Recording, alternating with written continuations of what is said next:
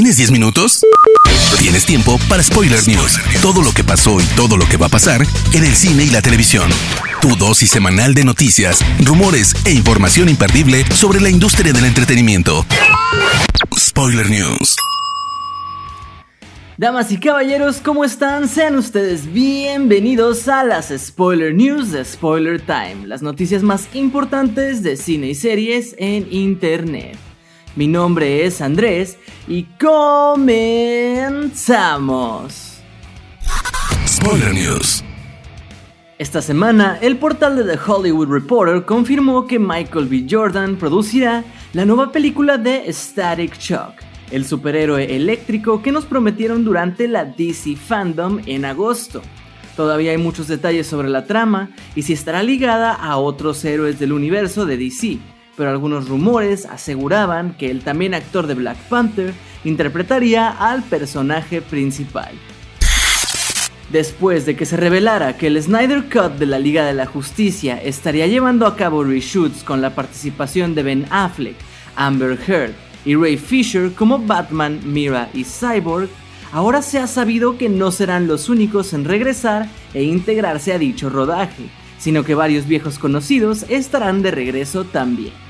Según el portal Variety, Jared Leto regresará para interpretar al Joker, personaje en el que lo vimos en Suicide Squad de 2016. No queda claro si los planes originales de Snyder eran incluir a Leto en el corte original de la cinta antes de que Joss Whedon lo reemplazara. Esto marcaría la primera interacción entre Batman y el Joker de este universo. ¿Será que veremos cómo el príncipe payaso dio muerte a Robin? Otro que se une al rodaje es Joe Manganiello, quien dará vida a Slade Wilson, mejor conocido como el mercenario Deathstroke, quien apareció en la escena postcréditos de la cinta original, donde lo vimos siendo reclutado por Lex Luthor. Según el propio actor, la nueva versión del proyecto contará con esta escena de la manera en que originalmente Snyder la había concebido.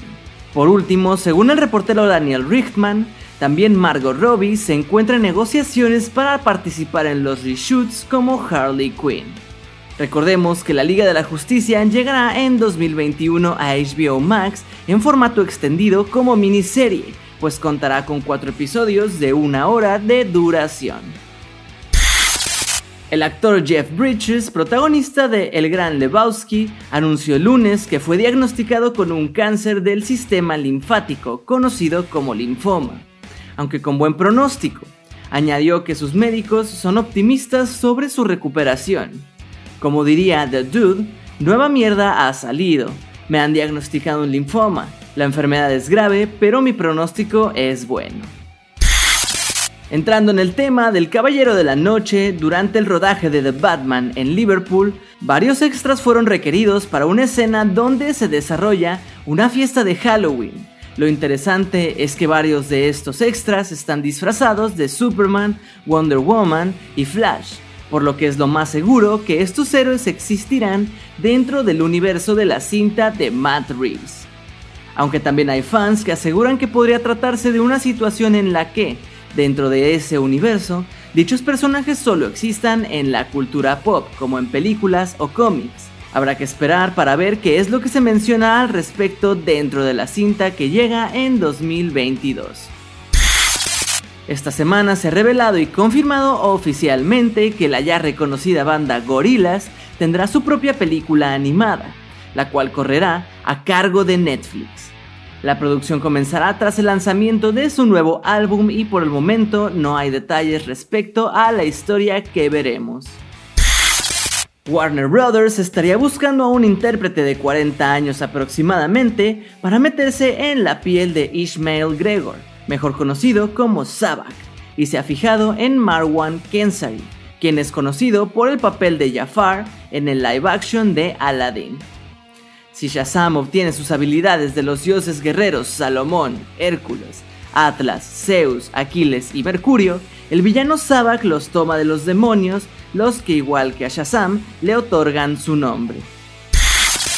Según The Hollywood Reporter, Jonathan Entwistle, quien saltó a la fama por co-crear la serie de Netflix I'm Not Okay With This, dirigirá y organizará un universo cinematográfico de los Power Rangers, el cual incluirá algunas series que también estarán conectadas con las cintas.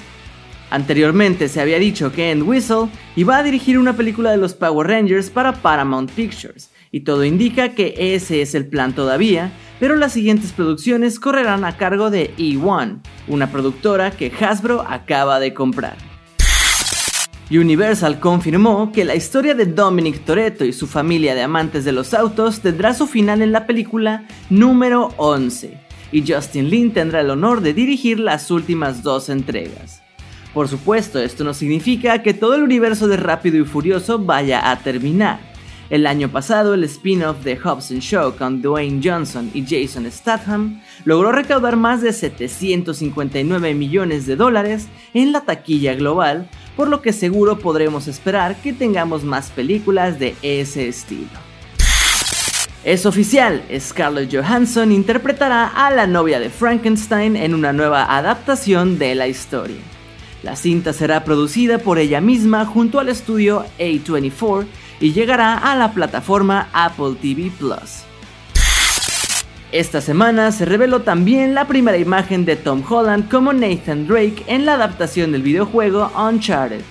La cinta, después de sufrir varios retrasos por la pandemia, no ha establecido aún una fecha de estreno. Malas noticias para las salas de cine. La cadena de cines AMC, una de las más importantes a nivel mundial, está a punto de declararse en bancarrota debido a la falta de ingresos generada por la crisis del COVID. Esperemos que esto no suceda con otras cadenas importantes. Spoiler News. Pasamos a las noticias de series y les cuento que Tatiana Maslani ha negado que será She-Hulk. No es algo real, es un informe de prensa que se salió de control, aclaró la actriz. Esto ya que el mes pasado Deadline dio a conocer la noticia de que la actriz canadiense había sido contratada para la serie de Disney Plus. Después de la noticia difundida por Deadline, el mismo Mark Ruffalo felicitó a Maslany y le dijo a través de su cuenta de Twitter que era bienvenida a la familia. Ya solo faltan un par de días para el regreso de una de las series más esperadas del año. The Mandalorian temporada 2 llega a Disney Plus el próximo 30 de octubre y Disney nos ha regalado un nuevo avance durante el partido de los Cardenales contra los Cowboys. En el adelanto vemos como Mando y The Child, mejor conocido como Baby Yoda, continúan su misión en un escenario marcado por la reciente caída del Imperio Galáctico y al mismo tiempo encuentran aliados en su camino para hacer frente a los nuevos peligros que no les pondrán las cosas nada fáciles, pues las facciones remanentes del Imperio buscan a The Child para sus extraños planes. Este 15 de noviembre llega la temporada 4 de The Crown a Netflix, pero mientras tanto, la producción de la serie ya ha encontrado al actor que dará vida al príncipe Carlos de Inglaterra en la quinta entrega de la serie. Se ha confirmado que Dominic West, conocido por la serie The Wire y la cinta 300, será el encargado de meterse en la piel del príncipe Carlos. Ya sabíamos también que junto a él veremos a Elizabeth de Vicky de Tenet como la princesa Diana de Gales. Durante los próximos episodios también nos iremos despidiendo de gran parte del reparto protagonista, pues las siguientes entregas contarán con Imelda Staunton como la reina Isabel II y Jonathan Price como el príncipe Felipe.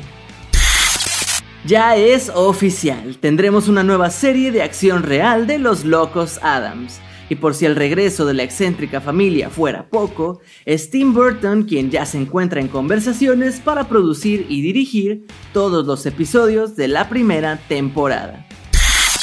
Mank, la nueva cinta de David Fincher, se estrena en Netflix y en cines seleccionados el próximo 4 de diciembre. Pero tras haber terminado este proyecto, era de esperarse que nos preguntáramos qué va a pasar con Mindhunter cuya renovación quedó en el aire después de que el director no quisiera llevar dos proyectos al mismo tiempo.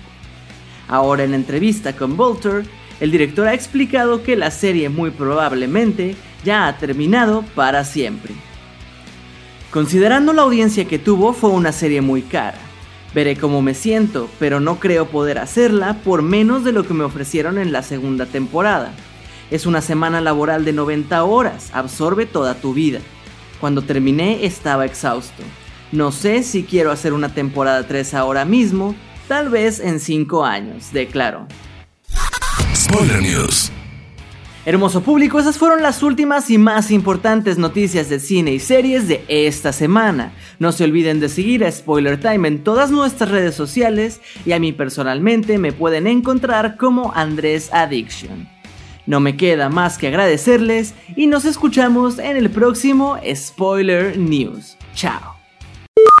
Termina Spoiler News y comienzas la semana informado. Te esperamos el próximo lunes a primera hora para ponerte al día en menos de 10 minutos. Spoiler News.